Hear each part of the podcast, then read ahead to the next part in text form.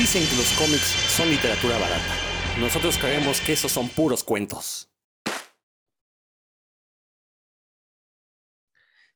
Y bueno, hoy es, bueno, no sé para ustedes si sea martes, miércoles, jueves, no tengo que, no, no sé cuándo lo estén escuchando, para nosotros es domingo, un fin de semana que sobre todo para los que les gusta el fútbol, pues hubo ahí, no sé si sean sorpresas, bueno, ahorita que llegue Dan, que nos diga, no tarda, no tarda, ya, ya casi llega, pero la verdad es que no, no, no, yo no, no concibo que le metan siete goles al Cruz Azul y cuatro a los Pumas. Ya, bueno, yo ya tiene varios años que no sigo el fútbol mexicano o para ningún fútbol para, para el caso, pero la verdad es que sí son de esas cosas que uno dice, ¿cómo es posible? ¿Cómo es posible que esto suceda? Yo sé que Héctor está ahí, este, todavía tiene los ojos llorosos, rojos. Él dice que fumó marihuana, pero no, estuvo llorando por la, por la goliza que vio, que vio a los Pumas. ¿Sí, sí te gustó ver goliza? te hizo llorar? Ah, para no perder la costumbre. Amigos de puros cuentos, pues, ya saben, aquí la marca de la casa. No, ya tiene como tres semanas que, que cada lunes despierto pensando que es una pesadilla y, pero no. ahora está, y, pero no, yo la semana está doble porque fueron, ya son 16 goles, creo, en, en 15 días, una mugre así. Algo así, hijo. Ni en, el, ni en el Xbox me va tan mal a mí, de veras. No, no, la verdad es que, bueno, pero ya sabemos que el fútbol mexicano estos resultados no importan, lo que importa es la liguilla. Así exacto, exacto. Eh, nos vale gorro. Pero bueno, eh, en lo que llega Dan, Roberto no sabemos si se va a aparecer, pero bueno, eh, vamos a iniciar este programa. Como recordarán, en el programa anterior hablamos de, pues, estos comiqueros, ya sea escritores o dibujantes, que son malos narradores. El día, en esta ocasión queremos como contrarrestar, mencionar algunos buenos narradores pero se me hace que voy a tener que iniciar con un pésimo narrador porque la verdad estoy muy molesto. Ahí sí, francamente molesto. Esas cosas que sí me enojan. Eh, estaba yo muy contento hace un par de semanas porque en el remate de libros que se hizo ahí en el Monumento a la Revolución, que por cierto, no, no me acuerdo si lo comenté en aquel momento, pero había muchísimos cómics en remate, ¿eh? muchísimos. Y no, o sea, había cómics de tanto lo que se publica en México de licencia, de cosas de Camite, Panini, pero también había mucho saldo de, otro tipo de cómics, de novela gráfica europea. Conseguí, por ejemplo, uno muy bueno colombiano que se llama Dos Aldos. Eh, es una, pequeña historia de ciencia ficción. El dibujo está increíble y cuando digo increíble es que el dibujo cumple su función de, narrar. Este, eh, el guion está bien cuidado. Ahorita les digo los autores. Los autores eh, Pablo Guerra y Henry Díaz. Les digo, es un cómic colombiano, dos aldos. Eh, curiosamente, vi que me, costó 50 pesotes y vi que el precio de 50 estaba sobre una etiqueta que decía 300. Entonces, la verdad que fue un gran, gran descuento. Es, es, un cómic muy pequeño, son son 100 páginas, pero la verdad es como el estilo narrativo es muy manga.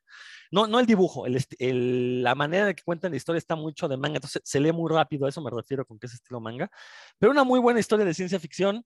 Eh, entonces estaba yo muy contento. Y también conseguí en este remate eh, uno que se llama Modotti, una mujer del siglo XX del español Ángel de la Calle. Esta novela gráfica la publicó Conque, por si no sabían, con que está publicando cómics. Yo los he visto únicamente a la venta en las tiendas de Carlos Slim. No sé si se vendan en librerías, hasta ahorita no los he visto.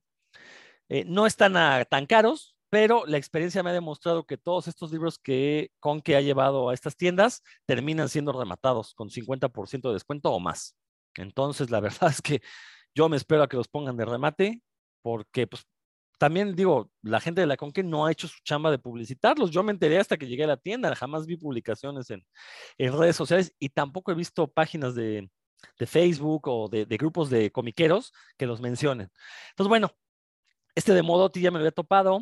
Eh, insisto, no están tan caros, tienen precios competitivos comparándolos, por ejemplo, con novelas gráficas de Steve Están publicando cómic mexicano y bueno, esta novela gráfica del español sospecho que la pudieron publicar aquí porque es muy amigo de Paco Ignacio Taibo II, el autor, Ángel de la Calle.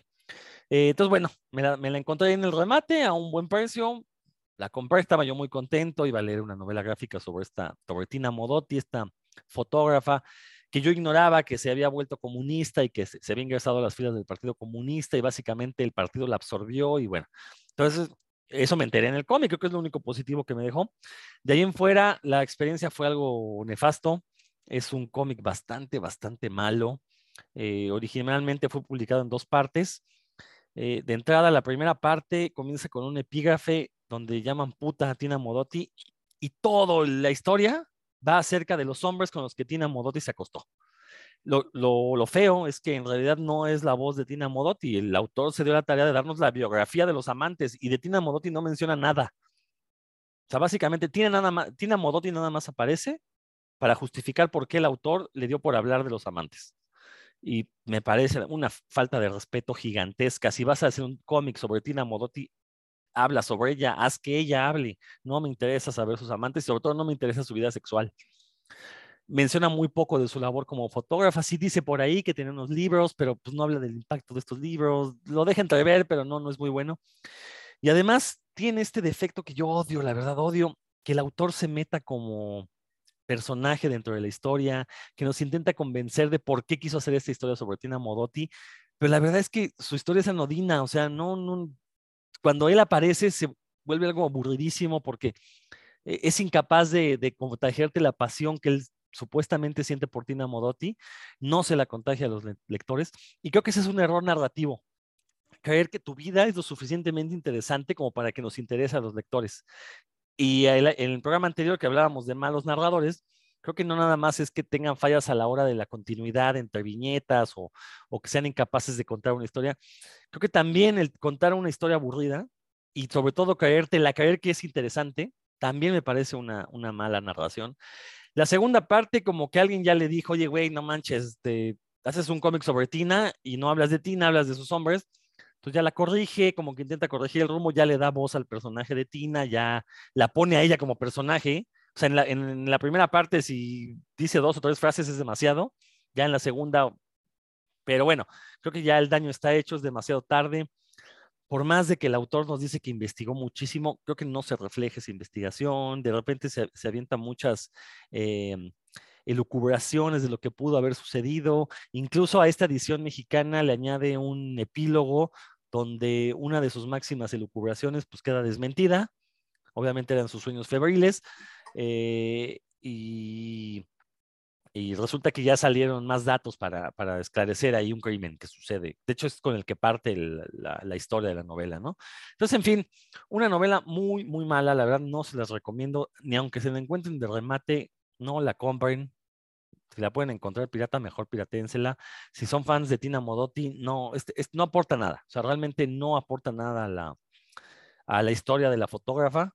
Eh, los va a dejar con muchas más dudas que, que, respuestas, cuando, ok, a lo mejor el objetivo no era responder a las preguntas, pero creo que si vas a hacer un cómic biográfico sobre una determinada persona, pues enfócate a la persona, no te enfoques ni a ti como autor, ni te enfoques a los que los rodean. Los que los rodean son personajes, son las famosas drama, este, personajes de apoyo, pero al final de cuentas tu personaje principal es de quien estás contando la vida. Entonces, o hablas de ella o haces que esa persona hable, pero no pongas a hablar a los demás alrededor a ver qué te dicen de esta persona, porque la verdad, sí me parece una falta de respeto que eh, directamente llame puta a Tina Modotti, sobre todo en la primera parte del cómic.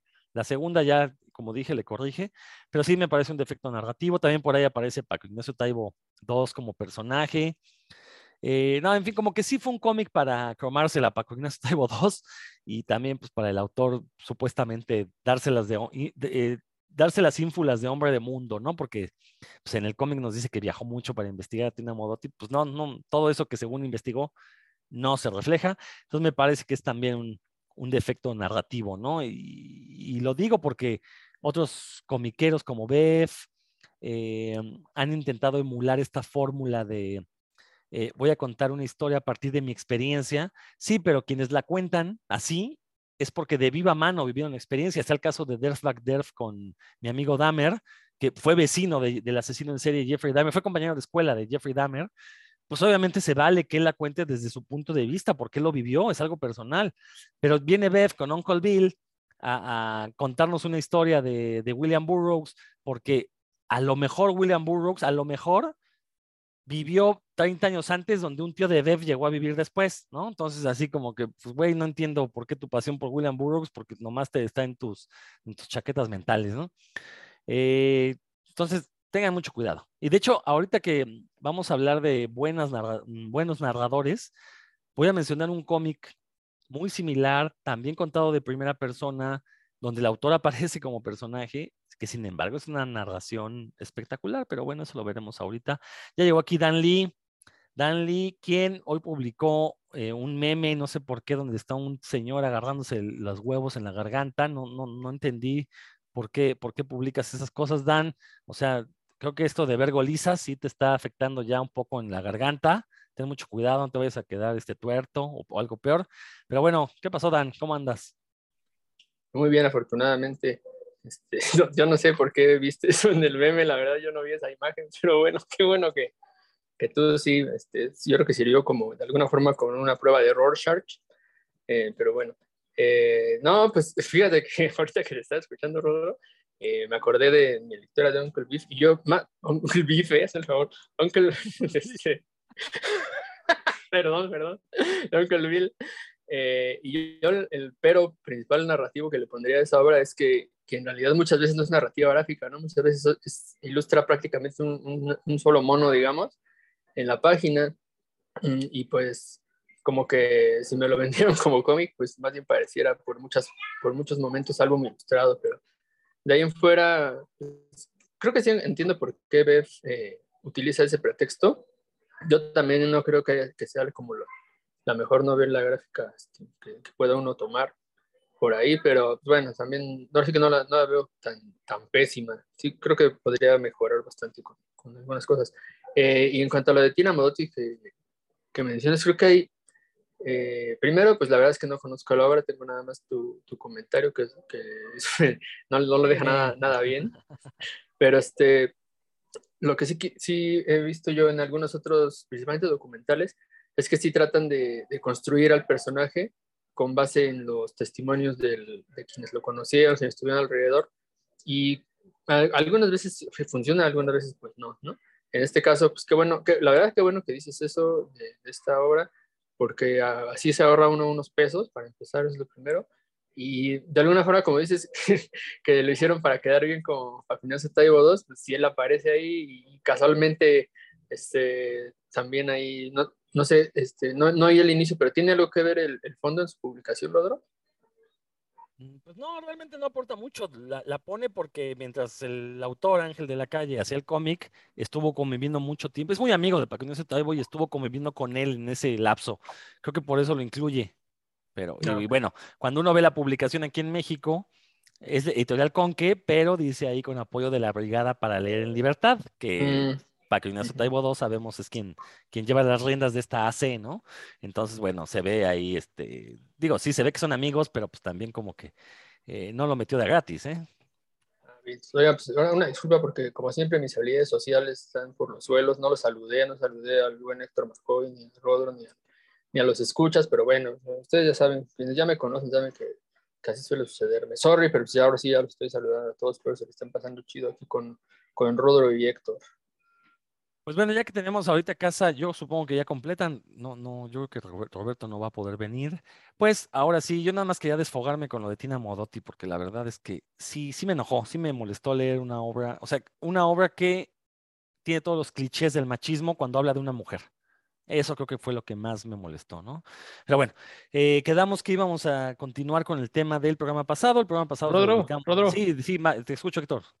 Nada más una cosa para la gente que a lo mejor no conoce a Dan en vivo, para, que son nadie porque pues uno es su hermano y el otro creo que es su vecino, Jason. Entonces, este, para los que no lo conocen, eh, hoy viene como el heredero de las glorias de Rafael Inclán, igualito, ¿eh? Rafael Inclán, eh, Dan. Eh, creo, que creo que está grabando el Mofles tercera parte. Es que tú no sabes, mi buen Héctor, pero yo cuando, cuando era morrito dije, ah, yo cuando sea grande me voy a dejar los bigotes para ser como Andrés García. Y mira, ve, ve nomás, o sea. Igual tienes bom... Cub, ¿no? Igual trae bombita, dice. Cuando vi la de, la de Chanok, yo dije, ah, yo quiero ser como él, pero mira, el resultado es más bien parecido a Secub. Pero bueno, ¿qué se le va a hacer? El esfuerzo se hizo. Roberto el Flaco Guzmán no muerto. ¿Ya llegó o qué? Ah, no. no, digo. Bueno, perfecto. Pues vamos, pues, entonces, este, eh, para contrastar un poquito lo del tema anterior, que fueron estos malos narradores, hoy vamos a hablar de los narradores que consideramos que son buenos independientemente de, en el caso de dibujantes, independientemente de la calidad de su dibujo. ¿no? Porque eso comentábamos la vez pasada, o sea, no porque seas mal dibujante quiere decir que vas a ser mal narrador, ¿no? Mientras que también lo viceverso es cierto. Eh, puede ser un excelente dibujante, pero un pésimo narrador, ¿no? Y ya dijimos, básicamente los fundadores de Image cumplen esta máxima.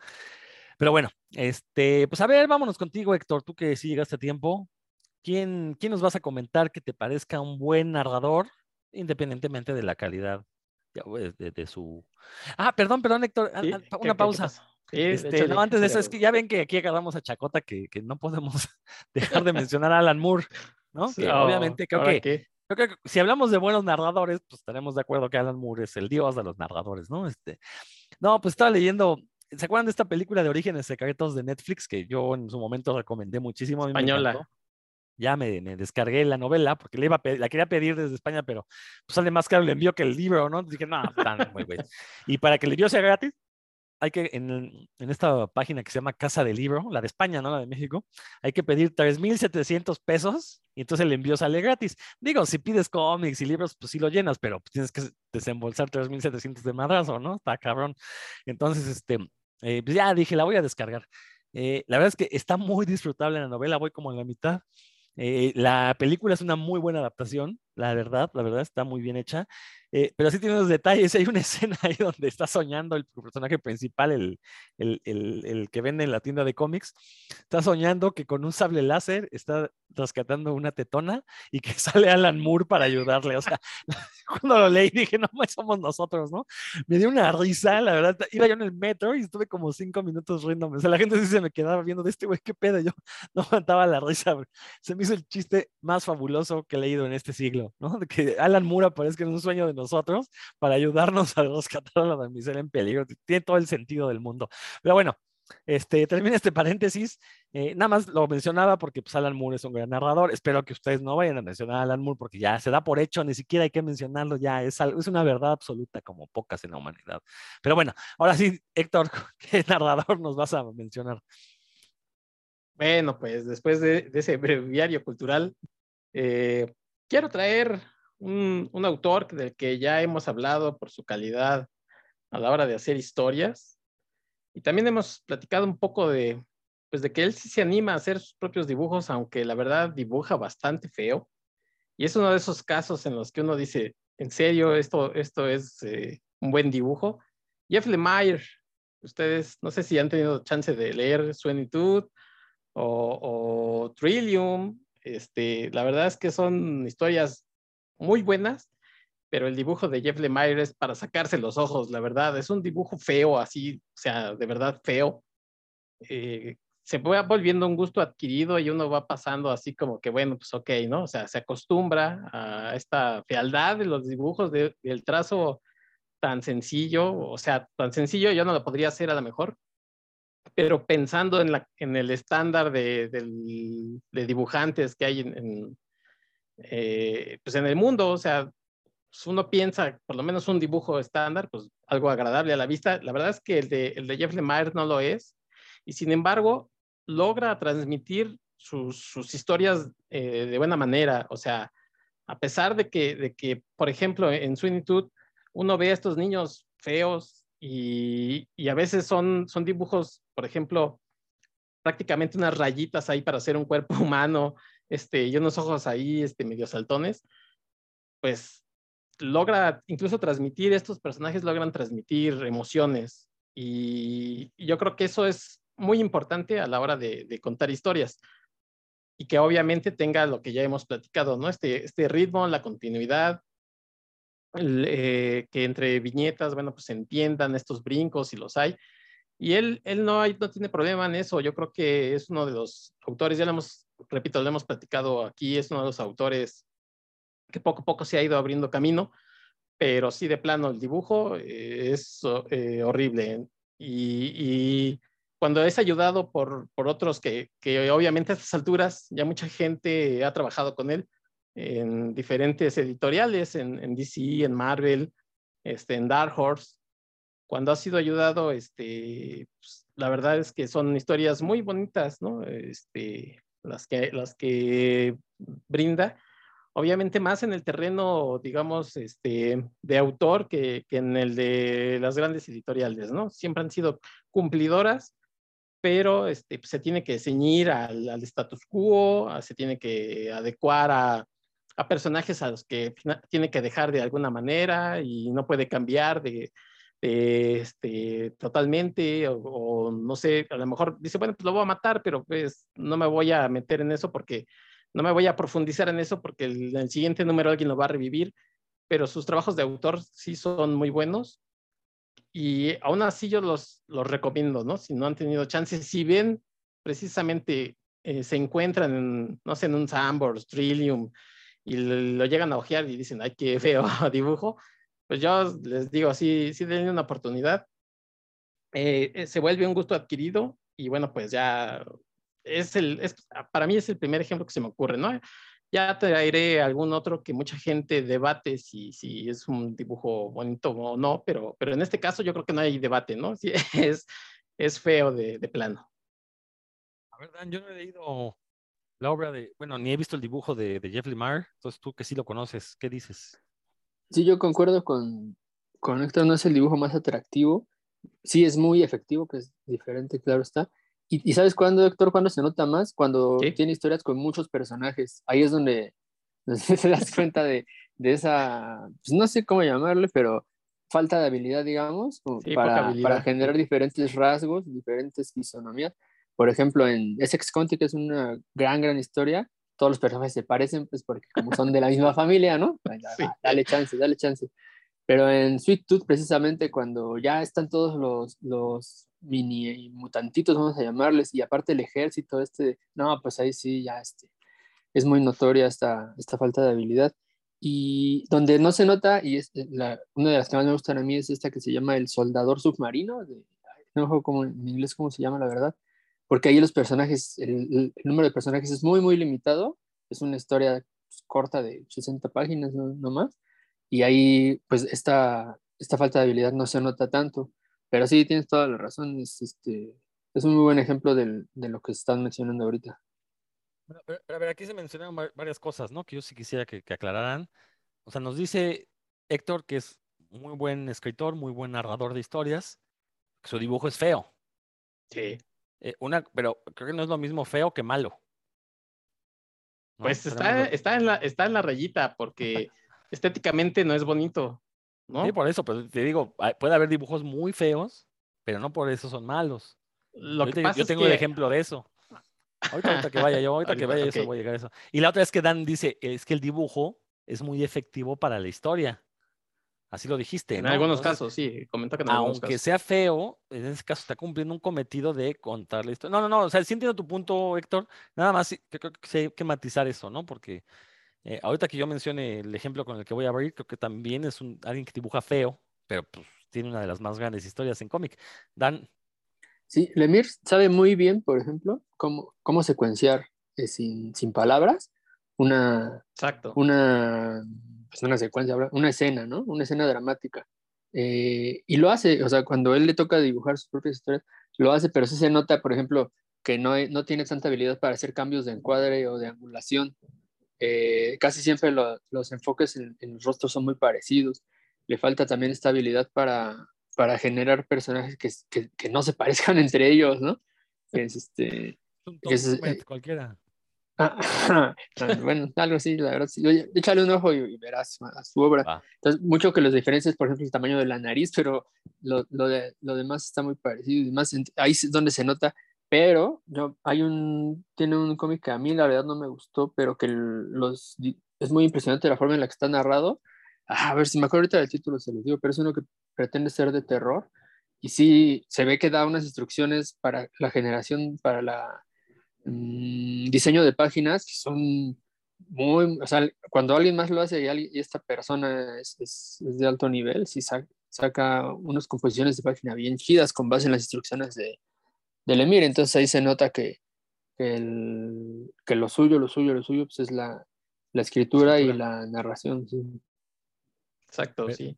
Perfecto. Bueno, Sí, pues vamos a lo que sigue. Ah, a ver, Ya nada más para concluir, es lo que decía Dan, ¿no? O sea, por ejemplo, no tiene estos eh, ángulos espectaculares ni, ni, ni te maneja, digamos, la cámara como otros, pero te cumple con la narrativa. O sea, lo que está narrando lo entiendes muy bien. Como dice Dan, hay, hay momentos en los que sin, sin diálogos y solamente con las imágenes tú lo puedes entender, pero sí definitivamente no es un tipo habilidoso. en términos, repito, o sea, yo no lo podría hacer, aunque igual dibujo feo pero dibujo feo, este, como niño de, de tercero de kinder, ¿no? De Mayer dibuja feo, pero pues al nivel que obviamente él se mueve y aún así sus historias, bueno, pues se venden y, y por algo también se atreve a hacerlas y, y las hace muy bien. Muy bien. Perfecto. Pues Dan, a ver, ¿con qué nos vas a deleitar? Ok, bueno, pero uno que me gustaría subrayar que yo me quedé con la idea de que eh, hoy vamos a hablar todavía de, de- de narradores no efectivos, pero Pues fíjate que yo también, pero aquí Héctor me corrigió, entonces bueno, pero no te sí que traigo un ejemplo de, de eso y un ejemplo de otro, pero ya lo había eh, eh, planeado. Empieza con el malo, empieza con el malo. Eso.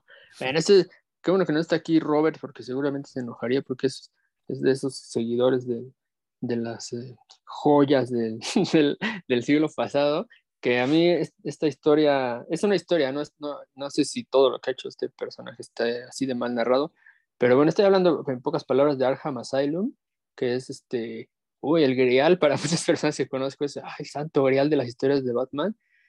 Eh, Grant Morrison me parece que sí hizo bien su trabajo ahí, Grant Morrison, pero el dibujante, que si no me equivoco, bueno, el artista, porque no es dibujante, que es Dave McKean, ¿sí? si no me equivoco, o sea, estoy metiendo la pata, de veras es, yo la intenté leer cuando, un par de veces, una vez en español y otra en inglés, y no, no, o sea, de veras ni siquiera la pude terminar, era, para mí era imposible de seguir las, las secuencias de, de las imágenes, la juxtaposición de, de- como que a veces inclusive estaban difícil de leer las letras, no, no, no, a mí me pareció terrible y dije, eh, no pude terminar de leerlo así de plano, de plano no pude terminar de leerlo, ya nada más lo.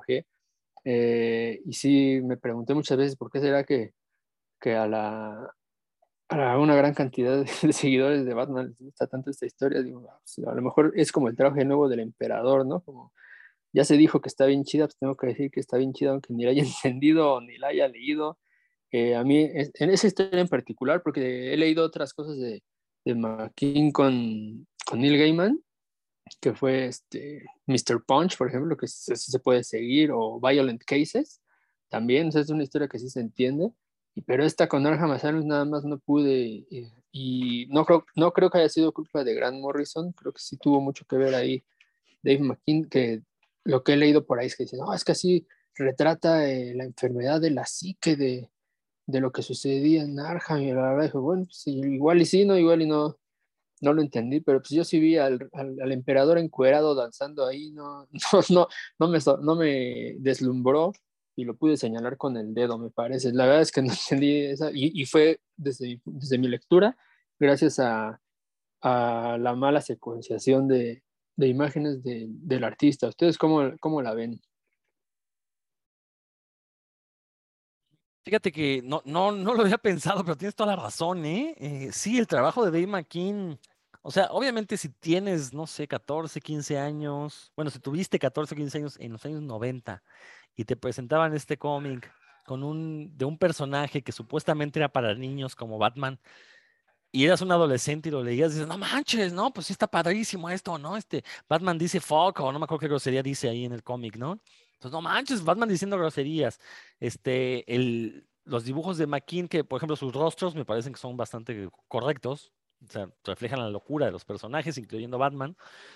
Pero sí, este, creo que pasa lo mismo que lo que pasa con Team Sale en Long Halloween, que ya lo, ya lo había mencionado en el programa anterior y, y antes, que sí, de repente sus dibujos intentan ser tan preciosistas que no sirven para contar una historia. Te doy toda la razón. Eh, también hay que recordar que le escribe un gran Morrison que todavía no llegaba a su plena madurez dentro del cómic green. Bueno, ya había hecho Animal Man, cierto, y un Patrol, que sí son muy buenos, pero como que fue una historia que se le ocurrió ahí de vamos a hacer una historia sobre Batman, el tarot y Arkham y los locos y la locura y, y a ver qué sale. Y, no, creo que no. A mí tampoco me parece lo mejor de Grant Morrison. No me parece mala en absoluto, eso es cierto. Pero sí creo que Grant Morrison tiene cosas mucho mejores. Y creo que otro, otra persona que también tiene muchos problemas narrativos es el Grant Morrison actual. Desde que regresa a DC, yo, no, yo no he podido seguir sus historias. Las empiezo a leer y de repente le da muchísimas vueltas. Obviamente, al intentar meterle tantas referencias a, a personajes oscuros, pues ya, si no uno no conoce las referencias, pues no va a captar la historia, ¿no? Dices, me parece un gran problema. Pero tienes toda la razón, esto de Dave McKean. Eh, yo también leí otro con Neil Gaiman, no me acuerdo si se llama Signal to Noise, uno donde se va a acabar el mundo.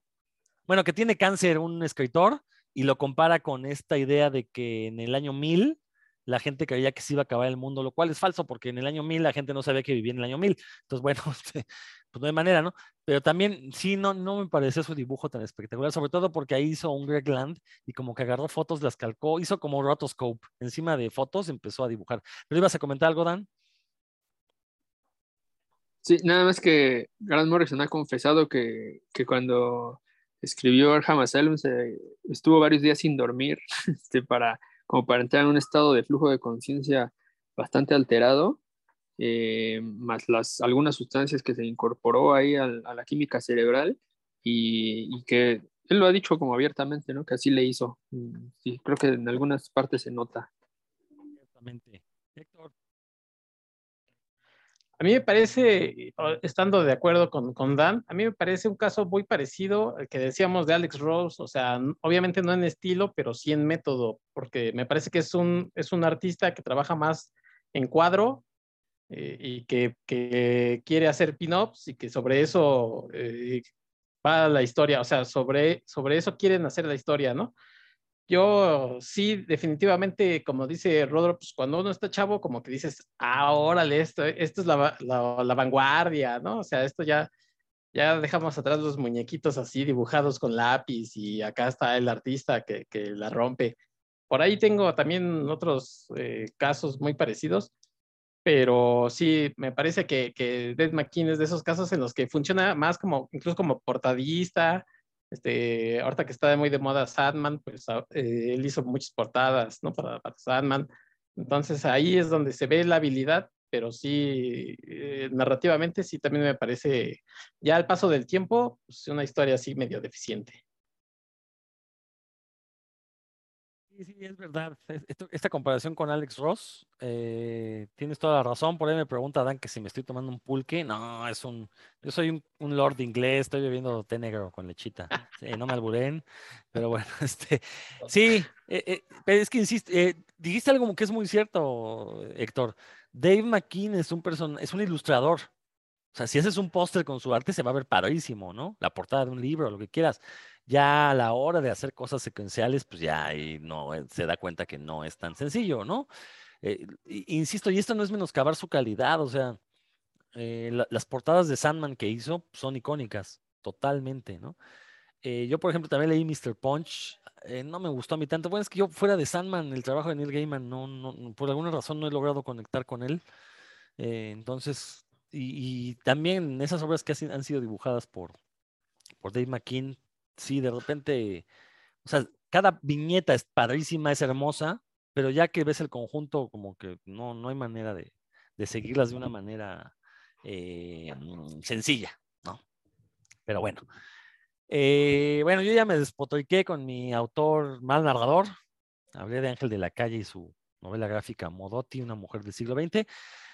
Voy a dar un ejemplo de alguien que eh, pues también dibuja feo, pero es un excelente narrador al punto que su obra más conocida pues ganó nada menos y nada más que el premio Pulitzer. Me refiero a Maus de Art Spiegelman. Eh, creo que estarán de acuerdo conmigo en que la narración es impecable a todo nivel, el guion, el dibujo, la, la, manera en la que retrata a estos personajes como animales, como de repente al, inicio de la historia son animales, pero hacia el final nos damos cuenta que son personas con máscaras, todo este simbolismo que le mete, y el señor no dibuja bien. Bueno, corrijo, corrijo, eh, porque estoy cayendo en lo que pregunté hace rato. El dibujo es feo, feo en un sentido de que es estridente, de, de que intenta llamar la atención, pero no es para nada malo. Simplemente es feo si no sé si existe una corriente dentro del, aire, dentro del arte que se llama feísmo, de que es, es feo a propósito. Y, y, con esto no estoy diciendo que Art Spiegelman haya decidido dibujar feo, ¿no? Él dibuja feo de por sí, ¿no? Él, que él proviene del, del cómic underground, donde precisamente era mucho más importante el mensaje que cómo se viera el, el cómic dibujado, este, este cómic que se publica en fanzines y cosas así. Eh, entonces, este, sí, el dibujo es feo, pero dentro de ese feísmo uno le encuentra muchísima calidad porque es muy simbólico, porque el que sea feo es también una declaración de principios, diciendo, pues es que la realidad es fea. Yo no tengo por qué dibujar muy bonito, muy preciosista, porque si nos vamos a, al fondo de las cosas, la realidad es horrible. Entonces, ¿para qué la hacemos bonita? ¿Para qué la endulzamos? Y por eso es que el dibujo de Mouse es así, que también el dibujo de Mouse pretende de una u otra forma burlarse del dibujo de caricaturas de Disney, que precisamente también Disney es alguien que es una compañía que se ha dedicado a embellecer las historias, a volverlas este, más digeribles, a eliminarles todo con contexto sexual, de terror, cosas así. Y el hecho de que Art Spiegelman haya decidido utilizar animalitos, pues responde a esto, ¿no? También, o sea, digo, todo, todo este dibujo de Art Spiegelman tiene un mensaje detrás. Y de una u otra manera está representando eh, pues símbolos un poquito más universales. Entonces, me parece que, que Maus, eh, digo que no, ni siquiera es para ponernos a tirarnos loas a, este cómic, todos reconocemos su calidad. Eh, y es un cómic que está perfectamente narrando, pero yo sí he escuchado gente que dice es que el dibujo está feo, pues sí, es parte de, de, su encanto, es parte del, del, discurso, ¿no? Es que, digo, a lo largo de la historia del arte ha habido corrientes de arte feo, precisamente porque esa es una declaración de principios. Y creo que aquí Art Spiegelman lo hace muy bien. Y si no han leído Mouse, por favor, en serio, y aquí ya siguen, que suene soberbio, háganse un favor y léanlo, en serio, me, lo van a agradecer después de que lo terminen. Es de esos cómics que no dejan indiferente a nadie. Yo no conozco a nadie que odie a Mouse, ni siquiera a nadie que diga, pues está más o menos. O sea, todos los, leen y dicen, pues, no manches, sí es un muy buen cómic, ¿no? No hay manera de, de, negar, de negar lo evidente. Dan, ¿algo que quieras comentar de esto? Sí, yo sí le encuentro como alguna relación al arte de Spiegelman en Mouse con eh, algunos artistas del impresionismo, como que tratan de generar con pocos trazos, bueno, depende del artista, ¿no? Pero con, con, unos trazos como muy gruesos, este, justo eso, lo que mencionaste, ¿no? Que, que, la imagen por sí sola, antes de conocer los diálogos, ya generan esa impresión. Y se nota mucho en, los, en estas imágenes que hizo, que dibujó, en las que están apilados los, los ratones con el uniforme del, del campo de concentración, como viendo al lector a través de las barras. Ahí está, de las rejas, perdón, son como rejas. Está, está muy cañón esas, imágenes, que aparte las, digamos que se inspiró en fotografías reales, ¿no? De, de prisioneros de campos de concentración que les, que tomaban la fotografía así viendo hacia, hacia la cámara y esa, justo es lo, esa, ese, ese tipo de imágenes son las que yo le hallo relación con otra corriente ahorita que mencionó este, que a lo mejor venían del, del Facebook o que sí existía el Facebook, pero pues eso es como lo que me recuerdo, pero ya, ya hemos hablado aquí de más bastante eh, y sí tiene que ver con eso, ¿no? Con generar un efecto en, en el lector desde antes de, de que se lean los diálogos. Tienes toda la razón en esto de, del impresionismo. Sí, sí, sí, es cierto. Su dibujo recuerda mucho, mucho y precisamente, pues, eh, uno de los objetivos del impresionismo era causar impresiones en el espectador, ¿no? Y creo que Maus, Maus lo logra a todo nivel, ¿no? Héctor. Yo debo decir que, que no conozco más trabajo de Spiegelman más que ese, entonces tengo poca opciones de decirle, bueno, en otros trabajos hace más o menos lo mismo o es diferente. Sin embargo, eh, no, no podemos este, decir que, que obviamente Mao sea un mal trabajo o un mal dibujo, ¿no? Ya gente mejor que nosotros lo ha calificado, lo ha calificado pues, de una de las grandes obras, que obviamente también de esas cuando de pronto uno dice, bueno, debe de haber más que superhéroes o más que estas historias pues, de peleas, pues qué puedo encontrar y entonces en las listas siempre de, los, de las grandes eh, historias que leer, pues va a aparecer, ¿no? Y yo, igual que tú, creo que, que es incluso una, una forma de, de dibujo que, que, a la que él se ciñe, porque no solamente porque es eh, su, su, estilo de dibujo, sino por, como decías tú, viene de una corriente en la que era más importante la historia y lo cómo se estaba contando, a que se viera bonito, ¿no? Eso ya, eso ya es, actualmente ya es como una elección, o sea, si lo puedes hacer bonito y, y te sirve, bueno, pues hazlo, pero si no, yo creo que en esos tiempos sí era más efectivista, así de, esto es lo que yo puedo hacer y esta es la historia que voy a contar, y ahí si no, aunque quisiera yo decirte, Rodro, la verdad es que sí está feo, pues mentiría, entonces, lo que sí es que, repito, no conozco más trabajo de él y no sé si tenga algo, algo más, ¿no? Recomendable, ahí sí, ahí sí lo desconozco. De hecho, sí conoces otra obra de él porque en Mouse incluye eh, una pequeña historia donde habla del suicidio de su madre, que es muy anterior a Mouse, que son unas paginitas y sí es un dibujo todavía más feo que el de Mouse. Eh, entonces, por lo menos has leído dos historias de él. Eh, y sí, lo cierto es que no, no, ha sido un autor muy prolífico y los últimos años pues, ha hecho cosas más bien experimentales. Pero bueno, este, por ahí tiene, se llegó a publicar, bueno, a vender aquí en México otro tomito muy delgadito que se llama Confesiones de un artista de mierda o algo así. No, el artista como un pedazo de mierda o algo así se llama. El, que también en, en, una feria de libros del Zócalo lo estuvieron rematando en 50 pesotes cuando costaba como 600 en librerías. Entonces, allá afortunadamente me, lo, me pude hacer con él. Eh, y sí, su estilo de dibujo es así. Pero insisto, es porque viene de, de esta escuela del, del cómics con X al final. Eh, donde precisamente pues parte era de, del, del, discurso era hacer estos dibujos que, que, resultaran chocantes, que fueran repulsivos, ¿no? Básicamente era un dibujo muy punk, ¿no? Como la, vestimenta de los punks llena de picos, de colores, ropa desgarrada, pues porque es también para generar una reacción en, en quien los vea, ¿no? Pero bueno, entonces, este, pero están de acuerdo en que, pues de que está bien narrado y bien contado, y si no hay manera de decir que no. Perfecto. Héctor, ¿con qué nos vas a deleitar ahora? Ah, bueno, pues ah, yo creo que, que, viene una que va a ser una discusión. Si me dicen que es un mal narrador y que el cómic está feo de plano, se los acepto. A mí, la verdad es que debo decir que este artista me ha ido gustando cada vez más. Eh, ustedes recordarán esta historia que se llama 30 días de noche de Steve Niles, que bueno, pues incluso hubo una adaptación en película. Y el dibujante que se llama Ben Temple Smith, un australiano que pues la verdad, yo no sé, su, su, dibujo es feo, podríamos decirlo que es feo.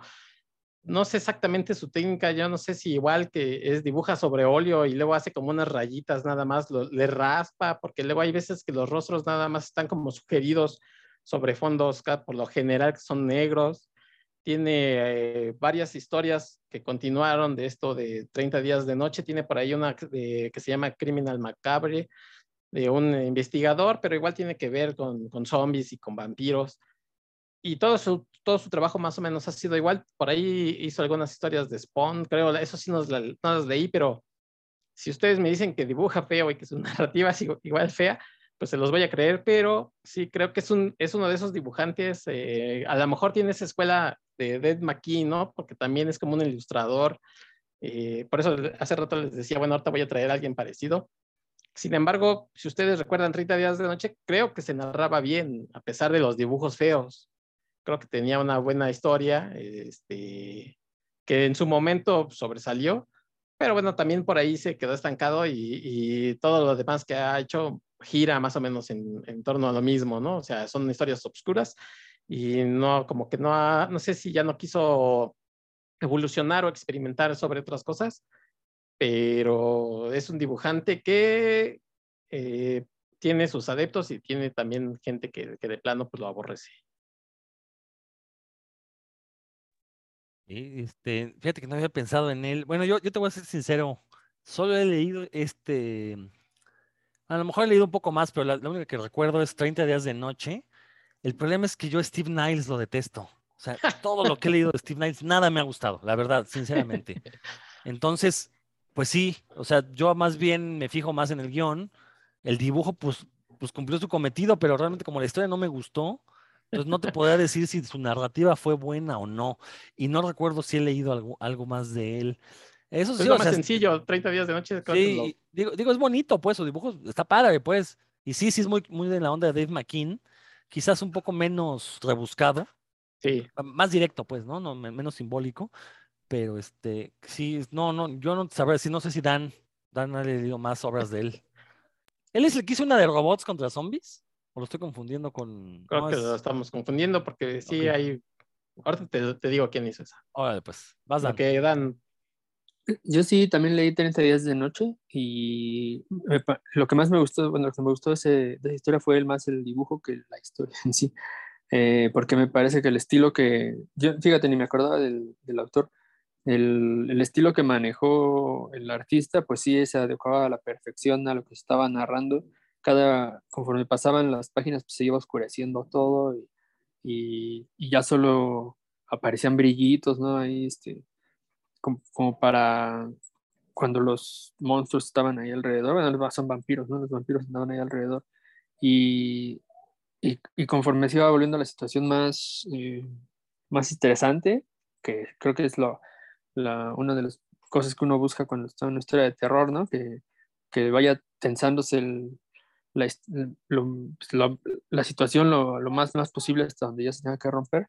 Eh, creo que sí funcionaba muy, muy, de forma muy efectiva con la historia, con esta historia de terror y de, de mucha eh, claustrofobia ¿no? y oscuridad. Ahí sí funcionó muy bien, eh, pero sí no lo conozco en otras historias, ahí no, no podría opinar. En- no, yo no lo clasificaría de... eh, no me parecía feo en realidad, me, parecía muy adecuado para la historia, porque para lo que se, quería generar era esta sen- sensación de desesperación, ¿no? Y creo que así lo, sí lo logra. Y a lo mejor precisamente por lo que se estaba narrando, ¿no? Como que se adecuaba muy bien, eligieron muy bien al narrador. Tal vez este, por eso. Sí, ya por acá encontré que este de Zombies y Robots es de Ashley Good. Ah, siempre los confundo, porque dibujan similar. Sí, sí tienen un estilo muy.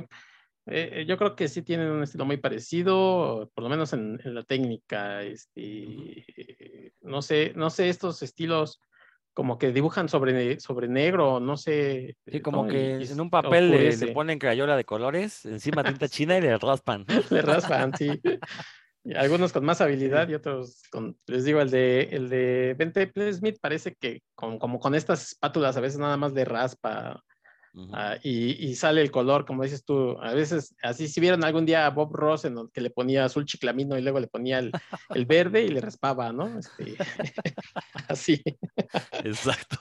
Pero eh, sí, la verdad es que yo no recuerdo otro, además de 30 días de noche, no lo sé, pero sí sé, porque llegué a ver páginas de ese de Spawn.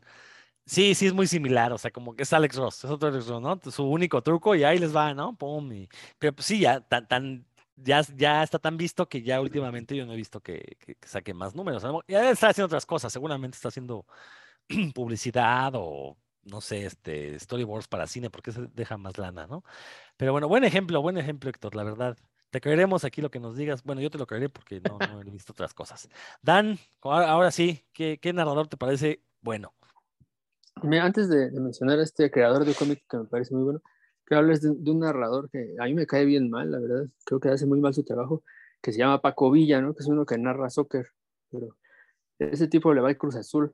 Pero justamente este, ayer, que estaba, que la América goleó 7-0 al Cruz Azul, eso fue muy chistoso porque ahí le tocó narrar todos los goles de la América. Entonces, al principio, pues como que, como que no, lo, no se lo creía, pero vean por ahí una repetición del, del 5-0, cómo están narrando y cómo le duele el alma de narrar el, el gol de, de Fidalgo. Es chistosísimo, la verdad. Yo cuando lo vi en, lo experimenté en vivo, me dio risa, pero ya con las repeticiones es ridículo, ¿no? Es muy ridículo. Ahí, ahí se los encargo para que. Es pésimo narrador, pero ahí se van a divertir con su trabajo. Y ya, y ya volviendo a, a nuestro tema, eh, está. Esta, creo que tú me corriste la, la, pronunciación del nombre de este autor, Rodrigo, que es Guy Delisle. No sé si, si lo estoy diciendo bien. Este... Guy, Guy Delisle. Ah, gracias, ya decía, ya decía yo. Otra vez me corriges. Este. Guy Delisle es este eh, narrador, bueno, él hace sus propias novelas gráficas, es un canadiense que se dedica, en lo, cuando no está haciendo cómics, se dedica a la animación y a supervisar estudios de animación en diferentes países. Eh, porque usted, como ustedes sabrán, pues hace mucha animación se, de los estudios norteamericanos, se encarga a países de Oriente y, pues, y, obviamente en Oriente también se hace mucha animación y él eso eh, se dedica. Entonces, él no, yo no me atrevería a decir que sus dibujos son feos, pero sí sencillos. Y creo que eso es un, en su caso, eh, puede alguien que, que, esté buscando así, ya sabe, ¿no? Los, los, los dibujazos tipo Marvel y DC, que, pues que últimamente es lo mejor que tienen los, esas editoriales, eh, pues abren un libro de Guy de, la, de Guy Delisle este, y, y, van a decir, ay, pero esto qué es, ¿no? Esto, lo, lo, dibujó mi hijo o mi primito o algo así, porque son dibujos muy, muy sencillos, ah, muchas veces sin fondo, con el fondo ahí apenas trazado, pero se nota precisamente su, lo que él sabe de animación en, esta, en sus historias. Sus historias son crónicas de como de lugares exóticos para, para quien vive, para, para el blanco privilegiado, para, para canadienses y gringos, como para que conozcan estos aspectos que para la cultura occidental son muy raros, ¿no? Tiene unas crónicas de Tel Aviv, otras de, ah, ¿cuál fue la ciudad de China? Bueno, ahorita me acordaré, de, de Corea del Norte, esas, las que hizo en Corea del Norte son buenísimas. La de en China tiene también en, bueno, tiene, tiene varias, en, en Burma, de Burma Chronicles, en, en varios eh, países de, del Oriente y del Oriente Medio, cuando ha tenido que ir a trabajar, porque bueno, su, su mujer pertenece a la, a la, al cuerpo de médicos de las Naciones Unidas, no recuerdo ahorita cómo se llama ese, ah, eh, no, no es cierto, perdón, estoy diciendo una mentirísima, eh, a Médicos Sin Fronteras, entonces ella va a lugares donde hay conflictos y él, pues, él va con ella, conoce los lugares y, y redacta unas crónicas en las que siempre eh, contrasta, ¿no? La forma en la que vive la gente común ahí en, en estos lugares con, con sus mismas costumbres, con sus, intereses. En las últimas, los últimos dos volúmenes que ha publicado, eh, él ya le ha tocado viajar con su hijo, entonces tiene que hacer cargo de, del niño allá en, esos países y, cómo también los contrastes en cómo crían a los, a los infantes en, esos lugares y cómo los crían. Pero la diferencia, digamos, para ceñirnos a lo que estamos hablando ahorita, es que sus, sus dibujos son muy sencillos, generalmente tiene en una sola página seis, ocho, ocho viñetas, pero muy bien secuenciados, ¿no? Uno se entera muy bien de lo que está sucediendo, de la circunstancia, también sus, los diálogos que, bueno, diálogos o, aquí sí el narrador es quien, están, quien está platicando la historia, quien lo está contando, las intervenciones del narrador son muy efectivas, no, no pierde tiempo, no, no, hay palabras de más.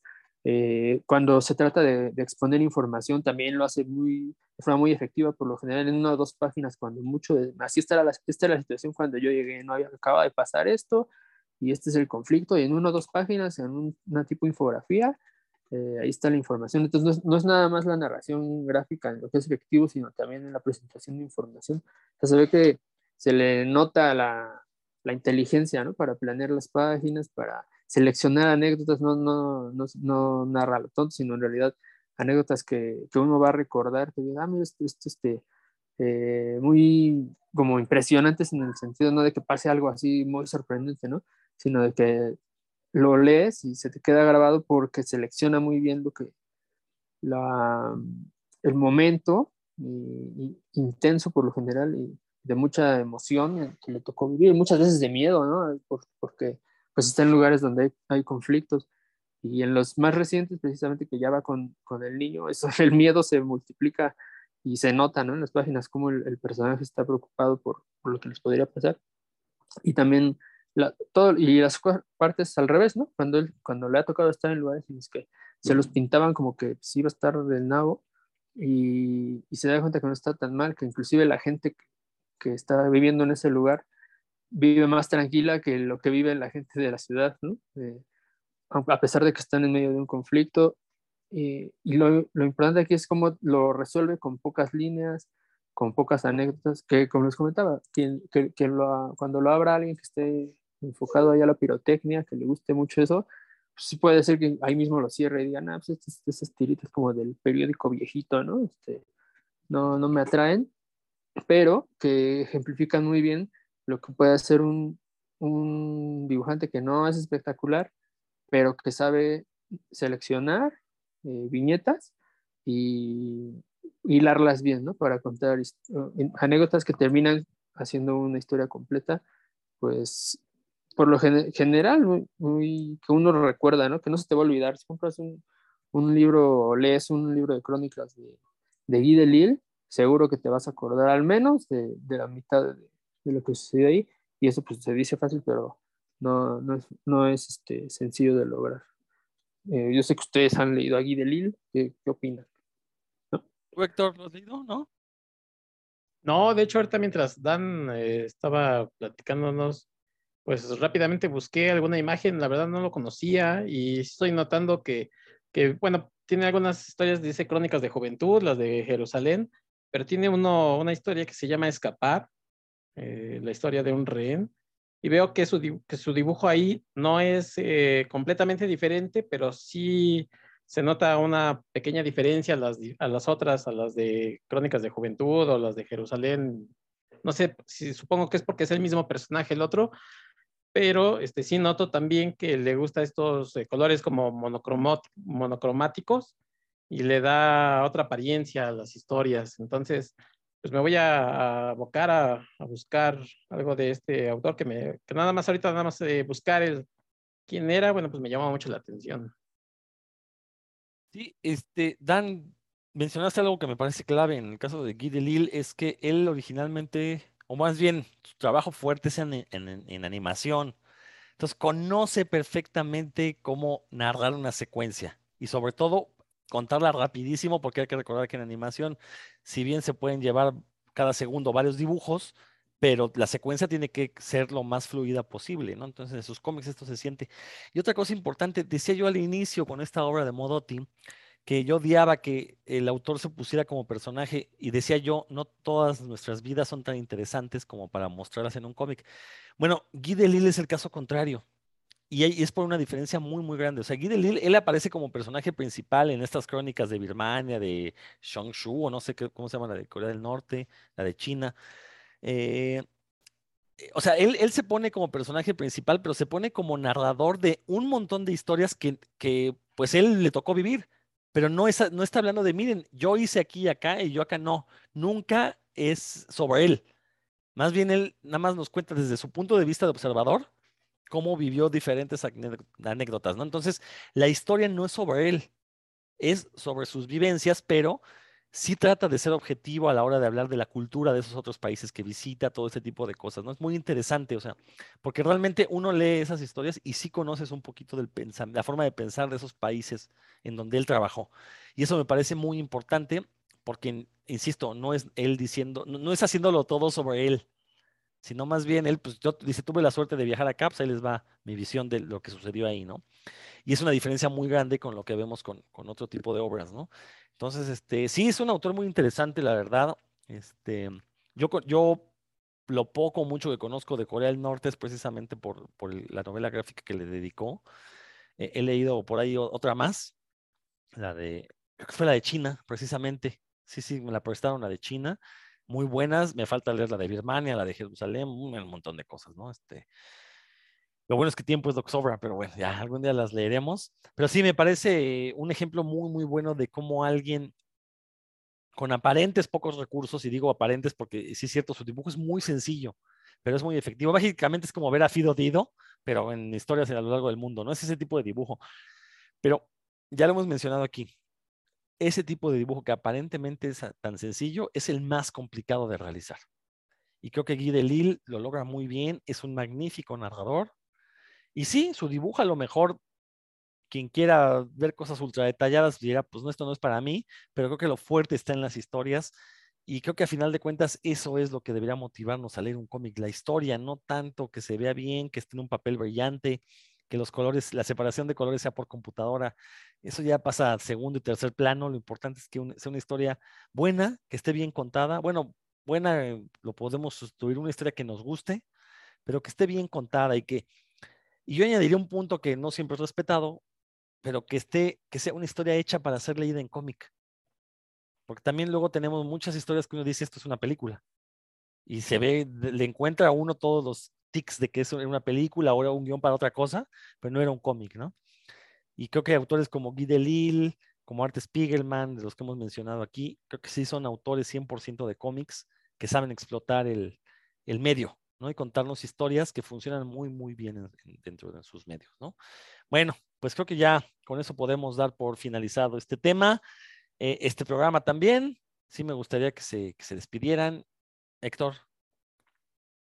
Amigos de Puros Cuentos, espero que les haya gustado este programa que dividimos en dos partes y que llamamos muy, muy sacal de punta, pero pues cuando te leemos a veces no nos gustas o viceversa, al revés volteado. Déjenos sus comentarios, ustedes quienes consideran sus artistas favoritos que dibujan feo o que narran bonito, en fin, hay muchas cosas que platicar del tema, pero eso lo haremos en otro programa de puros cuentos. Muchas gracias por escucharnos, hasta la próxima. Muy, sentida esa despedida de Héctor. ¿eh? Espero que no se despidan de nosotros también, ahorita que salgamos del aire. Dan. Ah, sí, este. bueno, ya, ese comentario, Rodro, me, dio bastante risa. Pero sí, no, pues, como no, muy bien, muy bien, Héctor. Así hay que despedir de nuestros escuchas porque pues, nosotros ponemos aquí el corazón, ¿no? Por delante y, ojalá que ellos este, así, lo, así lo escuchen.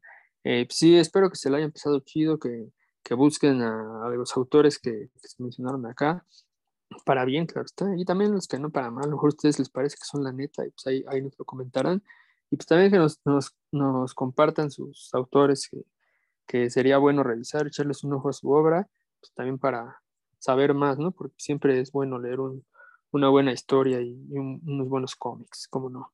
Nos vemos pronto y hasta luego con puros cuentos. Bueno, pues yo soy Rodrigo Vidal Tamayo, nos estamos escuchando la próxima semana. Les recuerdo, eh, están en el canal de Revista Cinefagia, ahí encuentran tanto este podcast de puros cuentos como el de Revista Cinefagia, por si quieren checar, es más o menos lo mismo, pero con hablando de cine y es, son personas diferentes, ¿no? El bueno, bueno es puros cuentos, porque aquí aparecemos nosotros. Un agradecimiento a José Luis Ortega, quien nos hace favor de trepar esto a las inter redes. Saludos a Víctor Ávila, Jason Martínez, a Saiz Ruiz y a la caterva de gente que sabemos que nos escucha semana a semana. Muchísimas gracias. Nos vemos hasta la próxima.